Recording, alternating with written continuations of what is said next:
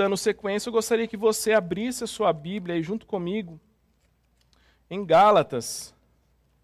Hoje nós temos o desafio de falar de mais um dos pecados capitais. E esse pecado, ele talvez é um dos pecados que nós damos menos importância nele. Então você já sabe, né? Você já deve ter visto aí na, na publicação do Instagram da nossa igreja que hoje o tema que nós vamos tratar aqui é sobre a gula. E é um tema bastante interessante da gente falar, não é mesmo? A gula. O que é a gula? O que significa ser uma pessoa gulosa? Às vezes a primeira coisa que vai passar na sua cabeça é óbvio, né? Que é aquela pessoa que come muito, não é mesmo? Aquela pessoa que né, não sabe o limite, não sabe o, o momento de parar. Então, hoje, nós temos aí alguns minutos para falar sobre esse assunto. E eu gostaria de iniciar, né? Queria que você já abrisse a sua Bíblia aí, porque vai ser o texto base que nós vamos usar, que está lá em Gálatas, capítulo 5, o versículo 17 em diante. Mas antes de lermos, eu gostaria que você mais uma vez fechasse seus olhos e que você orasse junto comigo nesse instante. Orasse para que o Senhor quebrante o teu coração. Ore para que o Senhor fale ao teu coração. Porque esse cara que vocês estão assistindo aqui não tem nada de bom para dar para vocês, não tem nada bom para oferecer para vocês, mas o Senhor tem. Amém? O Senhor sempre tem o melhor para nos dar. E é Ele que nos ensina, é Ele que nos corrige, é Ele que nos, nos, nos chacoalha no momento que precisa, e Ele faz isso porque Ele nos ama. Amém? Então, eu gostaria que você fechasse seus olhos e orasse e falasse com o Senhor nesse instante. Pai, nós queremos te agradecer, Pai, mais uma vez. Agradecer, Pai, porque é o Senhor que faz, é o Senhor que opera, é o Senhor que realiza todas as coisas. Senhor, nesse instante eu quero te agradecer, porque é, é o que nós estamos aqui, Deus, é, experimentando, fazendo, é para a Sua glória, Pai. Que o Senhor seja glorificado em todas as coisas. Deus, que cada pessoa que estiver assistindo essa mensagem seja, Deus, transformada. Não pelas minhas palavras, Senhor, mas pela tua palavra, que só ela tem o poder de fazer isso. Então eu te peço, Pai, que em nome de Jesus o Senhor venha acalmar os nossos corações, que o Senhor venha nos acalmar nesse instante e que nós estejamos com os nossos corações abertos. Pai, eu reconheço diante de todos, Pai, as minhas falhas, ah, Deus, as, as minhas dificuldades, mas eu te peço, Pai, que o Senhor ministre em cada coração, em nome de Jesus. Peço também, Pai, que o Senhor continue abençoando, ah, Deus, os técnicos que estão aqui, Deus, os nossos amados é, é, é líderes que estão aqui servindo, cuidando para que esse culto aconteça. Ah, Deus, eu te peço que em nome de Jesus, Senhor venha abençoar e colocar a tua mão, em nome de Jesus. Amém. Amém. Aleluia. Então, como eu comecei aqui perguntando para nós o que era a gula.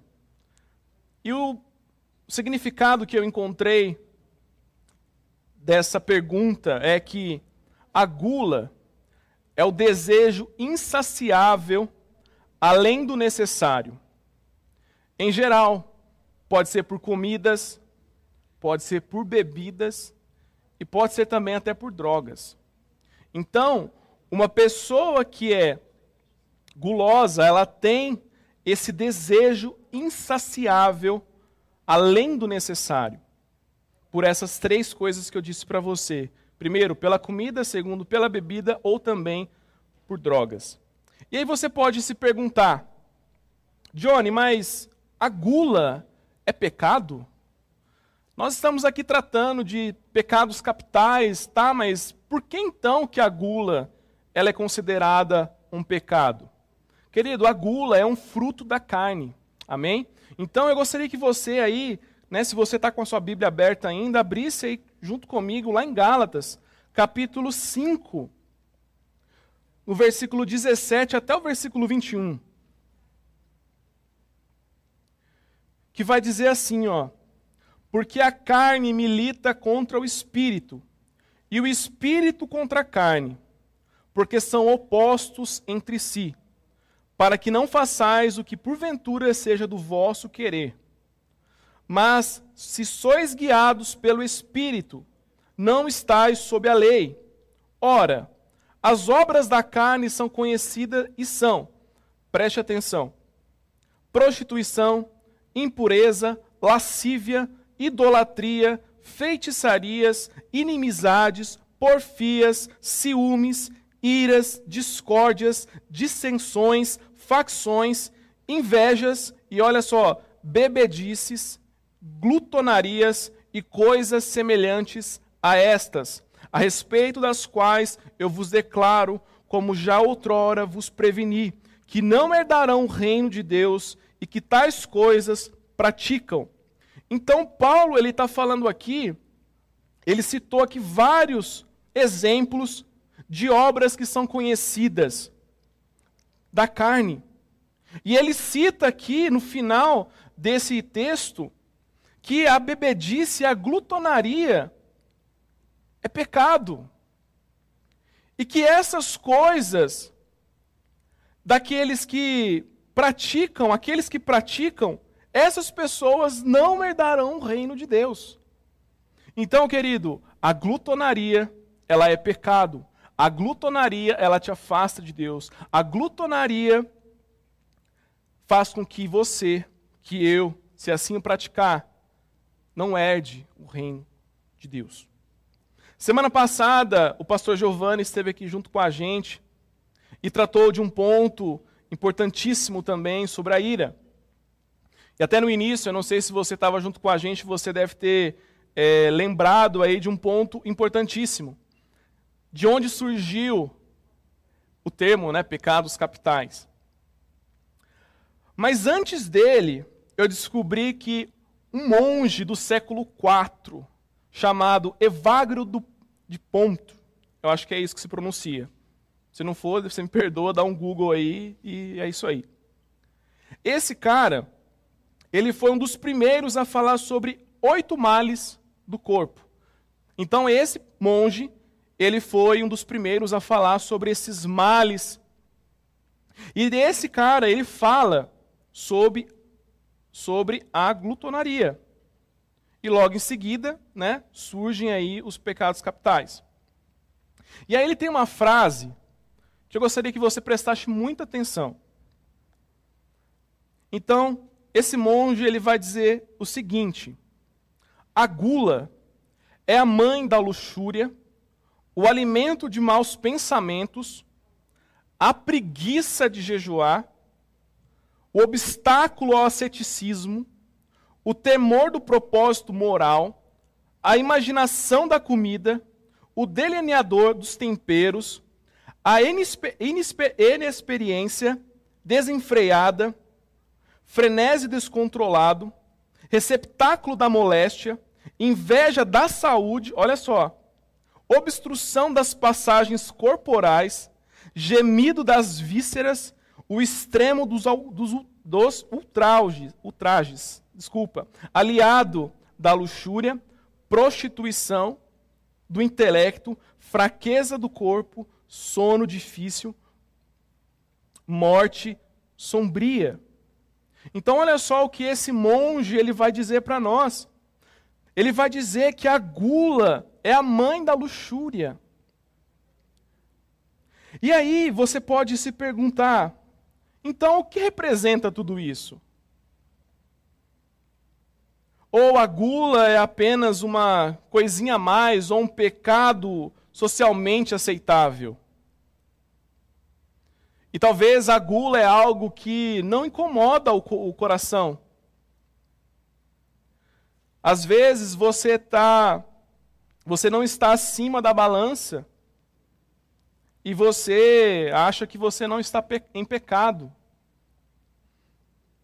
E aí, de forma semelhante, Gregório Magno, ele destaca cinco pontos a respeito da gula.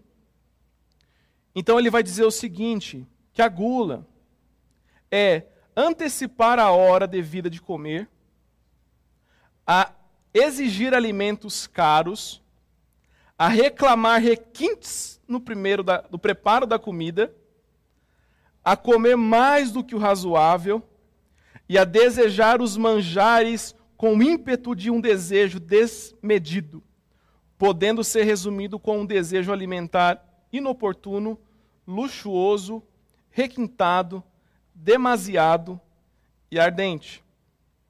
Então, olha só, Gregório ele, vai, ele destaca aqui cinco pontos que fazem parte da gula. O primeiro ele fala sobre o desejo alimentar inoportuno. O que, que seria então o desejo alimentar inoportuno? É comer na hora que não é para comer. É aquele desejo que, cara, você já comeu. Você de repente mandou aquele, aquela comida e você continua com fome e vai comer meia-noite, uma hora da manhã, dez horas da noite, um horário que não é para você comer. Então, para ele, é a gula um desejo alimentar inoportuno. E às vezes quem pratica esse pecado da gula, ele tem também aquele, aquele desejo de comer comidas luxu, luxuosas. Aquelas comidas gourmet top de linha, top da balada. Que às vezes não tem nem dinheiro, às vezes, como tem a expressão, tem que vender um rim para comprar comida. Então, além disso, ela tem aquele desejo de coisas requintadas, de coisas sofisticadas demais que de repente ninguém consegue preparar, senão aqueles tops, os tops, os tops os chefes. E ela tem também esse desejo demasiado, ou seja, descontrolado por comida. E por fim, um desejo ardente, só pensa em comer. Já viu aquele, aquele menino que fala assim que a boca foi feita para comer? A boca foi feita para comer. Quando a pessoa ela fala isso, querido, ela está dizendo também que ela não tem controle das coisas que ela vai comer. O que, tá, o que pintar ali na frente, ela vai comer. Ela é descontrolada. E às vezes, esse desejo, como é citado aqui, ele se torna um desejo ardente. A pessoa só pensa em comer. A pessoa só quer comer. E querido, eu gostaria já de antecipar isso: comer não é pecado. O problema é quando a, a, a, esse desejo ele é descontrolado.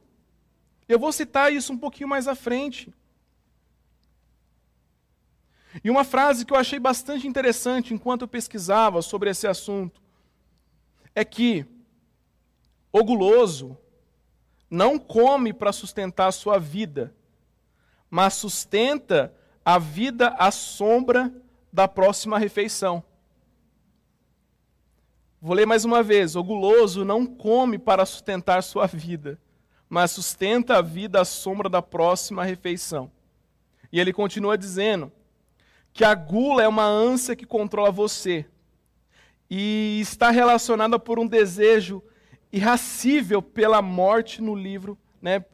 É, esse desejo lá em Provérbios ele vai dizer isso esse desejo incontrolável. É também comer pensando no próximo, no prato do próximo. Queridos, já foi num restaurante com seus amigos e seus amigos ficam de olho no seu prato e o seu amigo ele fica desejando o seu prato? Isso é gula. E outra, eu, eu, eu duvido tanto aqui o pessoal que está com a gente, quando você está de casa, eu duvido que você nunca bateu o olho, talvez ali na, no bife, ou a quantidade ali que o seu irmão, principalmente, tenha pegado ali de mistura, como nós dizemos em São Paulo, aqui vocês colocam carne, não sei.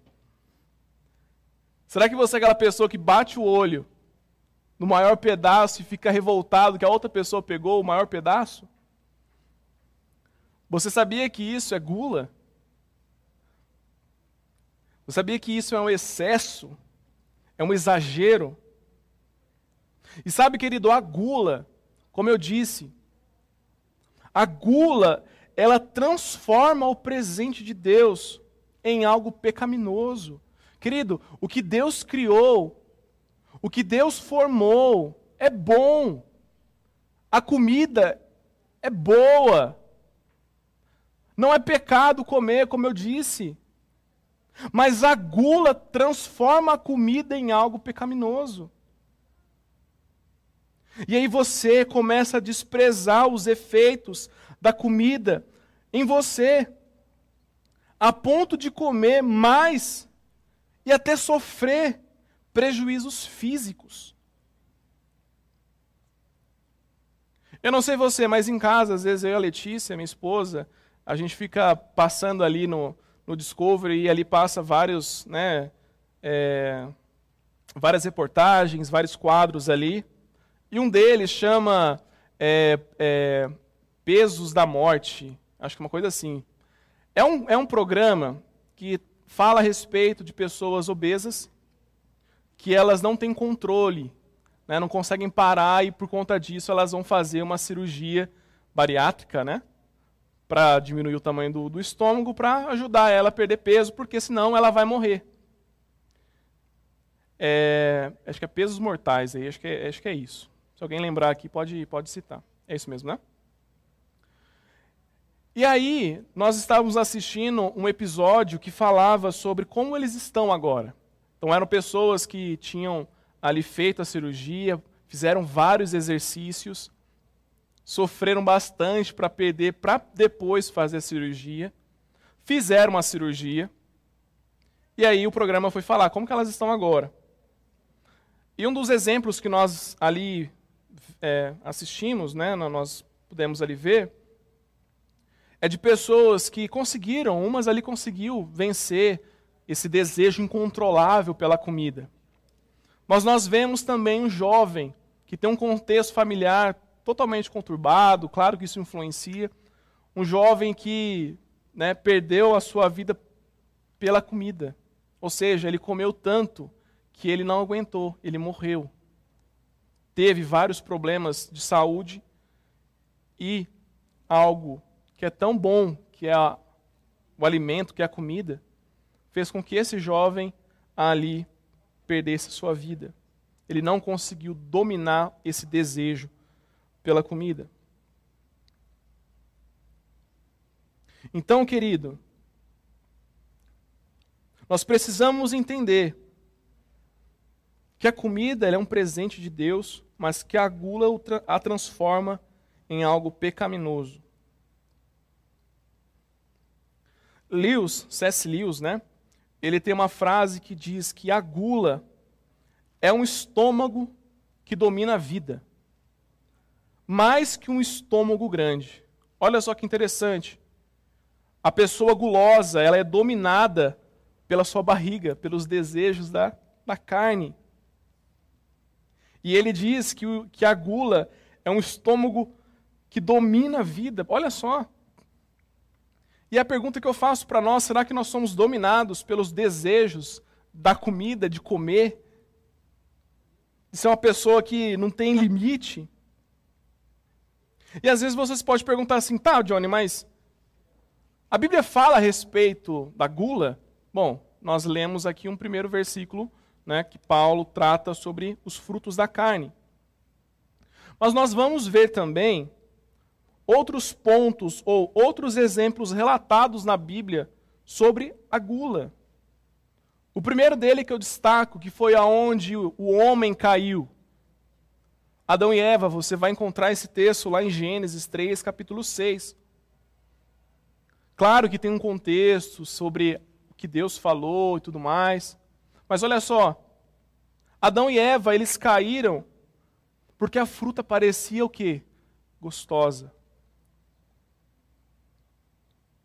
Outro exemplo também, lá em Números capítulo 11, versículo 31 ao 34, diz assim: então soprou um vento do Senhor e trouxe cordonizes do mar, e espalhou pelo arraial quase quase caminho de um dia, ao, ser, ao seu redor cerca de dois côvados sobre a terra.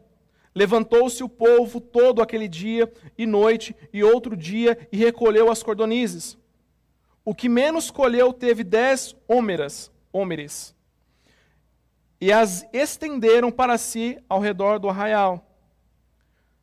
Estava ainda a carne entre os dentes, ou seja, eles estavam ainda comendo, antes que fosse mastigada, quando se manifestou a ira do Senhor contra o povo e o feriu com, com praga muito grande.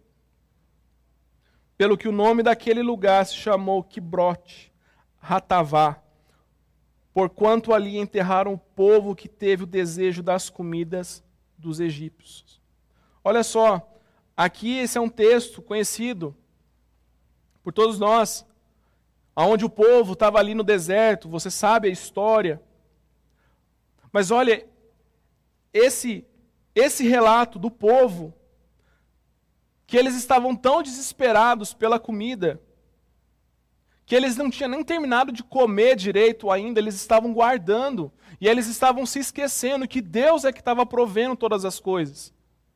Uma pessoa gulosa, ela se esquece de quem provê as coisas a ela. Então, ela por si só, ela quer fazer a reserva maior que ela pode para que ela não tenha falta.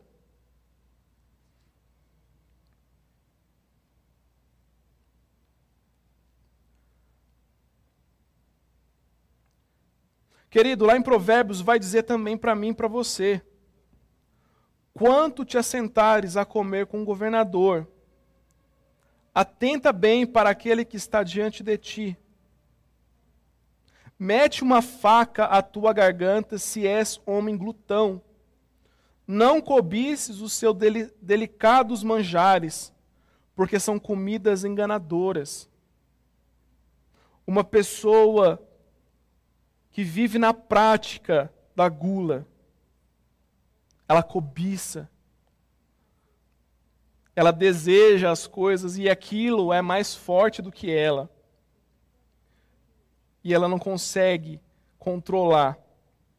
Lá em Provérbios, capítulo 23, ainda no mesmo capítulo, no versículo 20 e 21, diz o seguinte: Não estejai entre os bebedores de vinho nem entre os comilões de carne, porque o beberrão e o comilão caem em pobreza, e a sonolência vestirá de trapos o homem. Querido, então, até aqui nós falamos sobre pontos que caracteriza o pecado da gula. Aqui nós lemos também exemplos de pessoas que caíram na prática da gula, pessoas que não confiavam em Deus, pessoas que desejavam as coisas dos outros. E saiba de uma coisa: que isso é fruto da carne, é fruto do pecado. E lá em Filipenses capítulo 3, 18 até o 21, ele vai dizer assim: Pois muito, muitos andam entre nós, dos quais repetidas vezes eu vos dizia, e agora vos digo até chorando que são inimigos da cruz.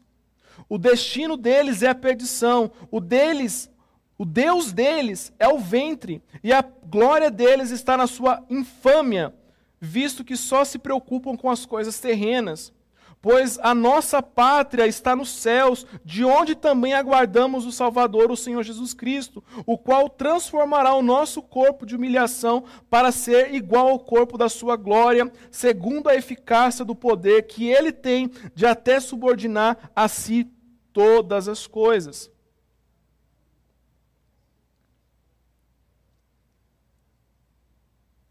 Querido, uma pessoa que vive na prática da gula, ela é inimiga da cruz. Por que, que ela é inimiga da cruz? Porque o Deus dele é a comida. O Deus dele é saciar apenas a vontade da carne. Augustinho ele dizia que não temia a impureza da comida, mas a impureza do apetite. Não existe alimento impuro, mas alimentação impura. Como nós dissemos aqui, o alimento em si ele não é impuro. Mas o pecado da gula o transforma em impuro. Você vai se lembrar também que lá em Coríntios, 1 Coríntios capítulo 11, versículo 21, 20 e 21, você vai ver uma confusão dentro da igreja, onde ali tinha pessoas que comiam que bebiam, que não esperavam, elas estavam ali ceando, mas elas desejavam apenas satisfazer o desejo da carne. Elas queriam apenas comer. Como diz o meme, a boca foi feita para comer. E dentro da igreja, elas não esperavam umas às outras para cear. E sabe, querido, é triste. É triste. Às vezes a gente ouve assim: Cristão, ele não bebe, ele não fuma, mas come. Às vezes nós, como cristãos, somos conhecidos como as pessoas que só comem, que só procura comer, que adora uma boquinha. E claro que isso não é pecado. Mas às vezes nós, como cristãos, nós não damos exemplos. Nós, às vezes, nos esquecemos e nós praticamos o ato da gula, o pecado da gula.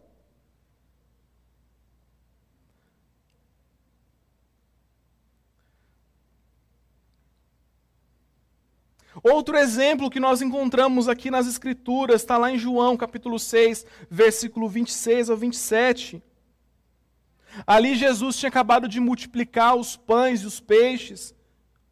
E as pessoas foram até Jesus para que Jesus multiplicasse mais os pães. E aí Jesus vai dizer: Em verdade, em verdade vos digo, vós me procurais não porque viste sinais, mas porque comeste dos pães e vos fartastes. Trabalhai não pela comida que perece, mas pela que subsiste para que mas pela que subsiste para a vida eterna a qual o Filho do Homem vos dará, porque Deus, o Pai, o confirmou com o selo, com seu selo. Querido, essas pessoas foram a, atrás de Jesus apenas pela comida, ou talvez apenas para saciar os seus desejos. Mas Cristo é o pão da vida, o verdadeiro alimento que sacia a nossa fome.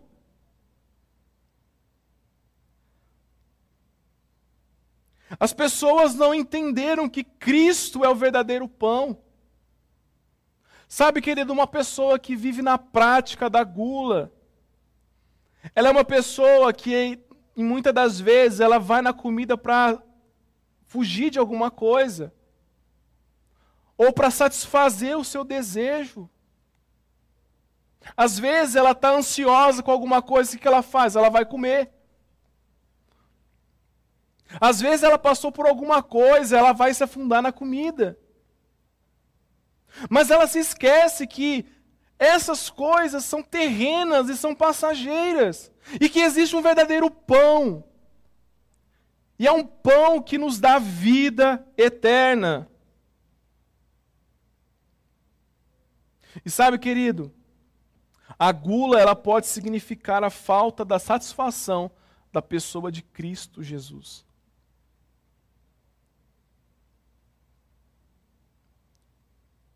Você é satisfeito em Cristo? Você é satisfeito de verdade no Senhor? Às vezes nós estamos em casa, nós aí até brincamos com alguns aqui em nosso meio, quando encontram um ao outro e fala: "Cara, você engordou pra caramba. Tá só comendo. Tá dentro de casa, tá comendo".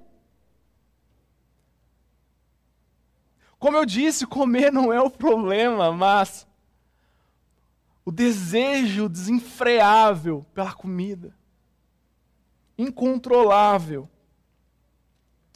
Para a gente avançar aqui para o final, já estou quase terminando. John Piper, ele oferece quatro testes para saber né, se caímos ou se praticamos o pecado da gula. Primeiro, ele diz o seguinte: somos gulosos quando começa a ignorar os efeitos prejudiciais da gula em nosso organismo. Por exemplo, ele diz: uma pessoa que ela comete, né, esse pecado da gula, que ela não tem esse controle, é uma pessoa que, por exemplo, ela está sofrendo de gastrite, está sofrendo de gastrite, mas ela não deixa de tomar o refrigerantinho dela à noite. Às vezes, ou muitas vezes, né? Ela está obesa, mas continua comendo pizza. O médico já disse, cara, você está acima do peso, mas não consegue frear. Sabe que comer muito não vai dormir. Uma vez eu era, acho que não era nem adolescente, eu era criança, eu estava na casa do meu avô. E eu tive uma, uma, uma infância um pouco difícil. E meu, meu avô foi no sítio, buscou ali comida de. É, comida de porco não, né? É, porcos, fez lá, fritou, fez um monte de coisa lá e fez aquela mesona maravilhosa.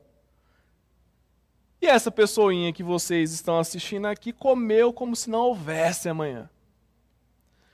E isso era por volta de 10 da noite, eu acho, 9 e meia, 10 horas da noite. O que aconteceu? Acordei na madrugada colocando tudo para fora. Então, eu pequei, comi como se não houvesse amanhã, e ali pratiquei o pecado da gula.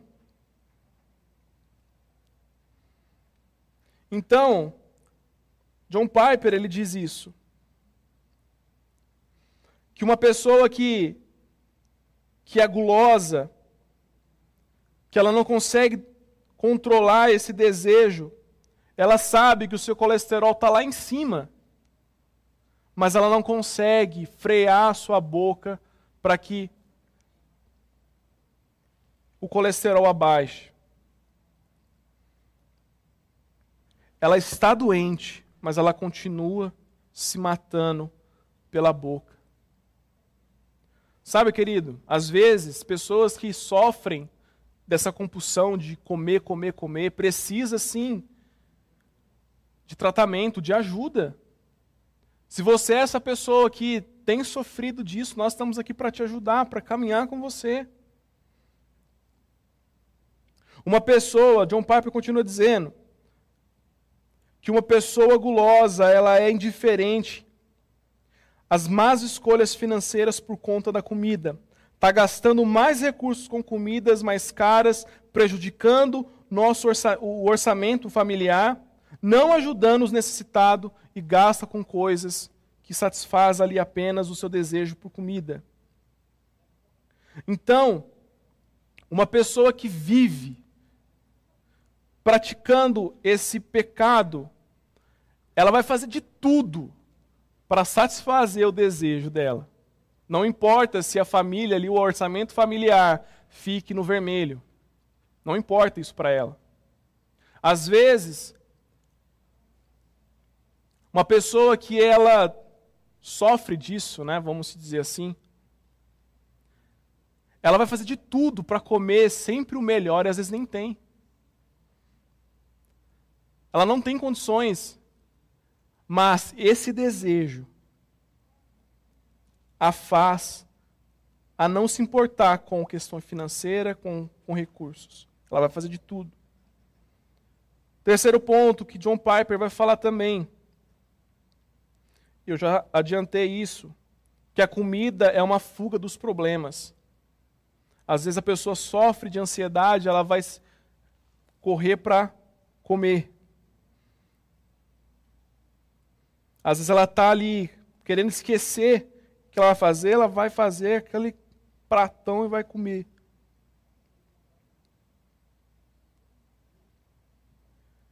E por fim, ela para de usar o alimento para desfrutar as bênçãos de Deus. Quando ela nem ora para agradecer a Deus pelo presente. A glória é apenas para a comida, glórias à comida, não glórias a Deus. Desses quatro pontos, será que um deles você aí pensou em nas práticas ou nas suas ações? E por fim, Paulo disse que ninguém vos julgue pelo comer ou pelo beber, como de tudo. Ele vai falar isso para Timóteo. Como de tudo o que há no mercado, tudo que Deus criou e fez é bom e não deve ser rejeitado, mas se for recebido em ação de graças.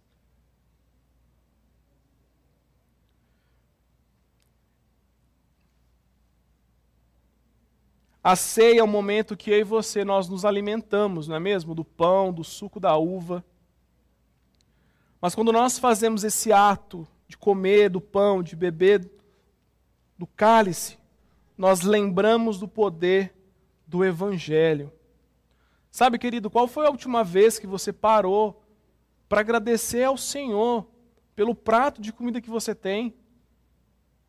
Às vezes, agradecer a Deus apenas pelo arroz, feijão e talvez ovo. Ou você é aquela pessoa que só reclama, que nada está bom, Tudo que Deus fez é bom. Não seja uma pessoa gulosa. Seja uma pessoa grata. Paulo ele vai falar isso, que ele teve tudo, teve passou por todas as situações de fartura, mas também de fome, e em todas essas coisas ele deu graças a Deus.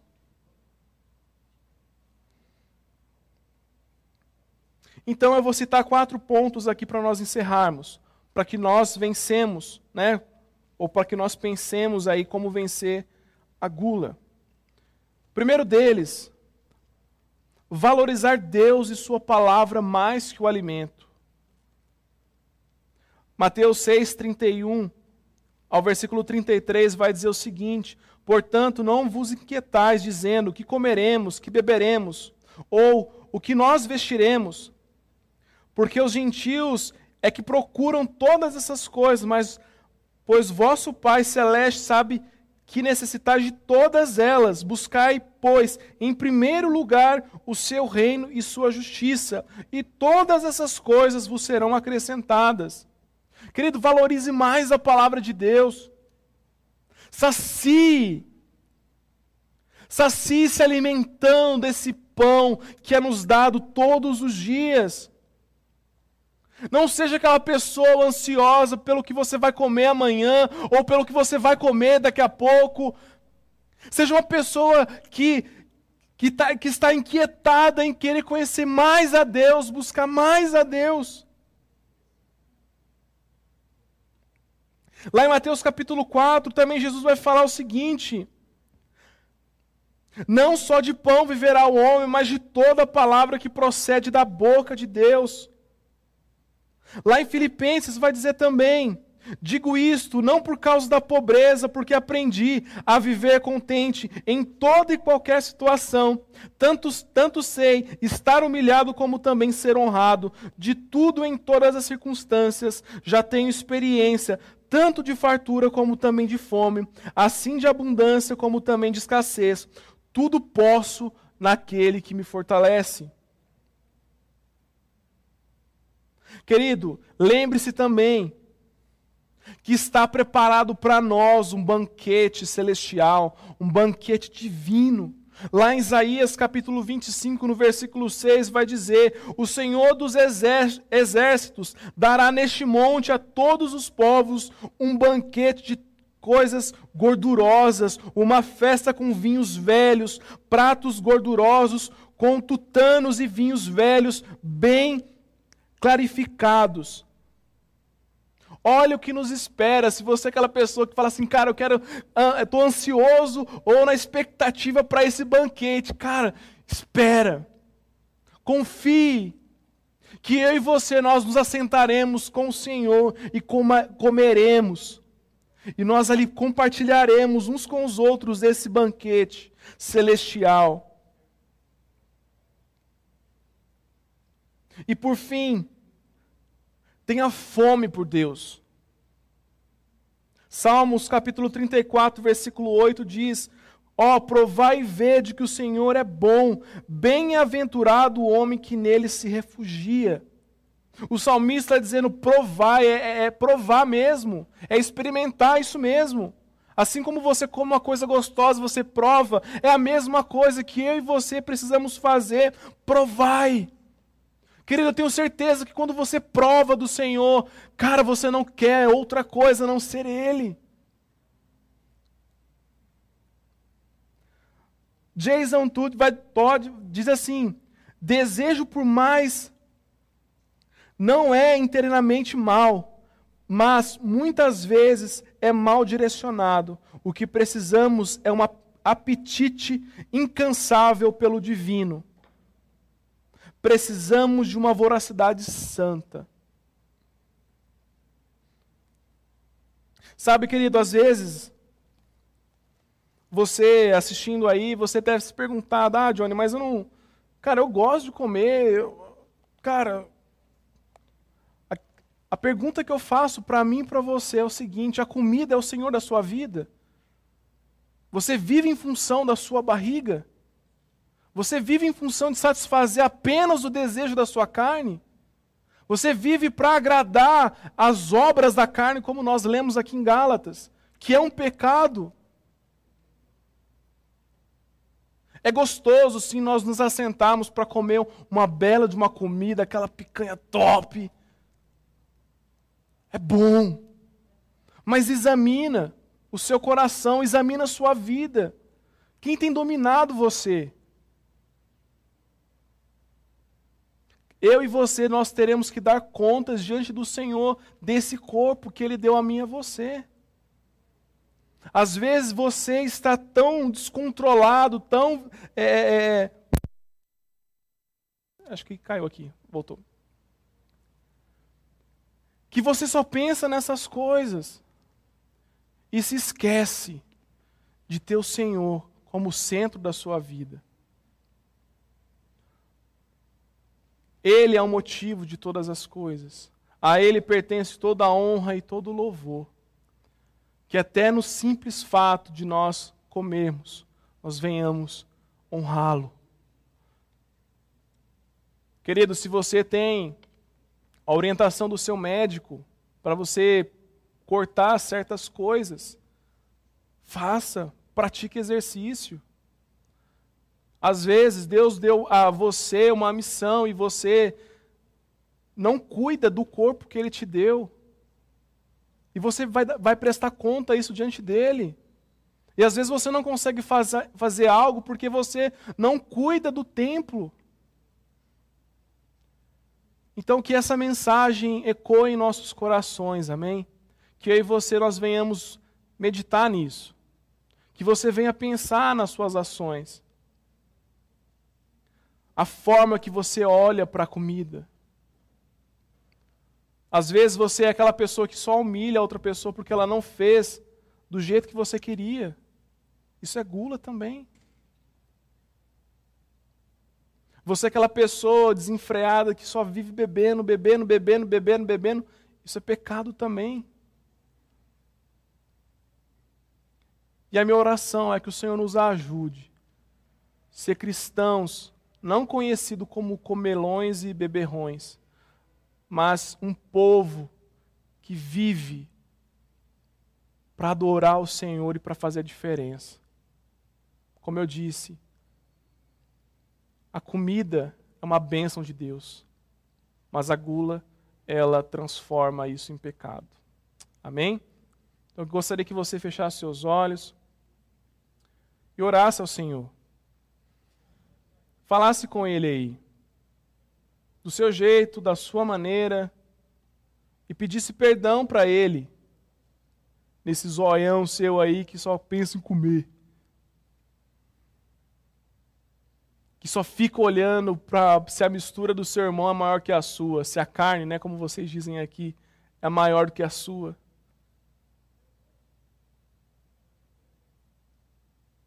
Senhor, eu oro, Pai, por cada um que assiste esse culto e te peço, ajude, Senhor, nos ajude a ser pessoas, Pai, que estão atentas e vigilantes também, Deus, no pecado da gula.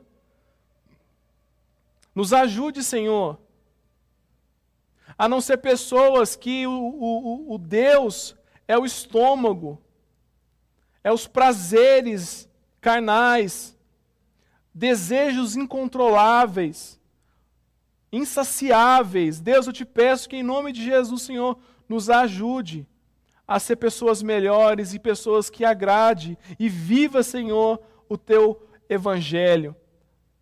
Vive conforme a tua palavra. Nós vimos nessa noite, Deus, que a sua palavra diz, e a sua palavra é muito clara, que a gula é um pecado e que a gula nos faz inimigos da cruz. Então, Deus, eu quero te agradecer. Agradecer pela tua palavra, que é rica, que nos transforma. E te peço, Pai, que o Senhor continue ministrando em cada coração, em nome de Jesus. Amém? Que Deus possa te abençoar em nome de Jesus, que você tenha um excelente sábado, que você tenha um ótimo domingo. E lembre-se, né? Presta atenção aí na comidinha, meu jovem, viu? Vai ser um guloso aí não. Você sabe que, que é pecado agora. Beleza? Então que Deus possa te abençoar em nome de Jesus e a gente se vê em breve, se assim Deus o permitir. Amém? Um forte abraço e até mais.